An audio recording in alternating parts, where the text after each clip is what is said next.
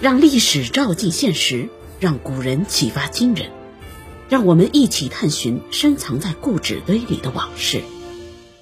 一八一一年，曾国藩生于湖南湘乡县。五岁的时候，爷爷和父亲就开始教他读书写字。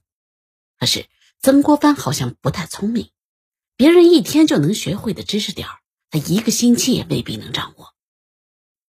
十三岁的一个夜晚。曾国藩一如既往地进入书房，他要把一篇课文背下来，要不然明天的早饭就没了。他坐在那里一遍一遍地背诵，可是他不知道房梁上有人一直在盯着他。这个人呐是个小偷，他打算偷点东西回家养老婆孩子，没料到曾国藩进来了，于是他只能在房梁上等着。没想到。曾国藩背书背到三更半夜，还是磕磕巴巴背不下来。这位梁上君子可等急了，看这样子，等到天亮也没完。他唰的从房梁上跳了下来，把曾国藩吓了一大跳。然后呢，这人就开始大声的背诵那篇文章。背完以后啊，在曾国藩崇拜的目光中，大摇大摆的离开了。连小偷都比曾国藩聪明。你看看他得笨到什么程度？但是曾国藩硬是靠着自己的方法，从千万人中脱颖而出，成为读书改变命运的典范。他读书的方法很简单，下笨功夫，死记硬背。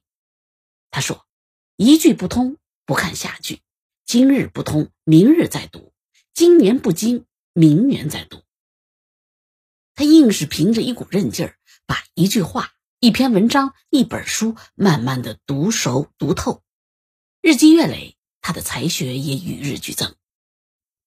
靠着苦练的水磨功夫，笨小孩曾国藩终于在二十二岁的时候考上了秀才，紧接着中举人登进士，继而成为士大夫中的一员，真正实现了读书报国的愿望。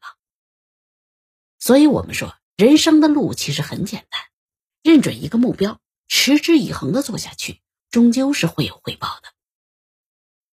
一八三八年，曾国藩被选为翰林院庶吉士，开始了他的仕途生涯。毕竟是刚进入繁华的北京城，曾国藩很开心。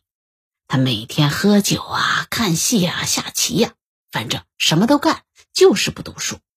而且他脾气也不好，还经常跟别人吵架。有一次啊，翰林院给他放了四十天假。给自己列了个假期清单：读两本书，锻炼身体，学一门手艺。可是，当四十天过去以后，他一样都没做，就这么喝酒看戏混过去了。后来呢，曾国藩痛定思痛，给自己立下了终身修行的目标，成为圣贤。他的修行计划分为两项：写日记和勤读书。从一八四二年开始。曾国藩每天睡觉以前都要反思当天的得失，看哪一点不符合圣人的标准，就用蝇头小楷写在日记本上。一八七二年，在他去世前的四天，他还在日记中反省：于精神散漫已久，凡因了结之见，久不能完；因收拾之见，久不能减。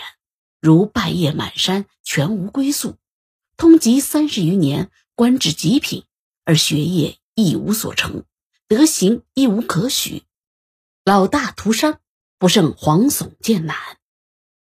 曾国藩只要空闲下来，就会拿起书本阅读，不论风吹雨打、生病忙碌，他每天必做的一项任务就是读十页史书。历史就是过去发生的事儿，如果能从前人的教训中吸取经验，对自己的人生大有裨益。读书的习惯，他保持到生命的最后一刻。曾国藩是我们终身学习的典范，而写日记是为了自我监督，是磨练自己的心性；勤读书呢，则是为了认识世界，让外部精华充实头脑。一内一外，长久的自我修炼，让曾国藩在成为一代名臣的道路上越走越顺。凭借着自己的努力，曾国藩逐渐名满京城，而他良好的品德更是给朝廷留下了深刻的印象。朝廷每次考察官员，他总是名列前茅。再加上他办事踏实，工作认真，在短短十年间，竟然获得了七次升迁，从一个小小的翰林成了二品的礼部侍郎。当时的清朝呢，早已不复康乾时期的吏治清明，取而代之的是人浮于事、贪腐成风。曾国藩对此早已不满，他在等待机会。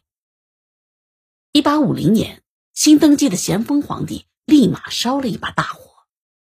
来来来，大家都说说，我大清有什么不好的地方，都来提提意见。机会来了，曾国藩抓紧写了应召求言书交上去。咸丰看了很是高兴，在朝堂上狠狠的夸奖了他一番。曾国藩本以为皇帝会按照他的建议治理朝政，但结果并没有。咸丰皇帝呢，本质上是个守旧之人，做皇帝的新鲜劲儿过去以后，一切照旧。这样一来，曾国藩就不乐意了，他直接上了一道奏折，痛斥咸丰的缺点和毛病：一是只有小聪明，二是只做表面文章，三是说话不算话。不出意外，咸丰大怒，恨不得立刻治曾国藩的罪。幸亏曾国藩的人缘好，在大家的合力劝说下，皇帝这才消了气儿。命是保住了，但京城已经容不下曾国藩了，因为。他破坏了所有人都要遵循的潜规则。既然你跟我们不是一条心，那就不是自己人了。以后我们吃肉，招呼都不跟你打。大家想想，在这样的环境下，还怎么进行工作？偌大的京城再也没有曾国藩的容身之地。曾国藩心里虽然苦闷，但他从来没有后悔过。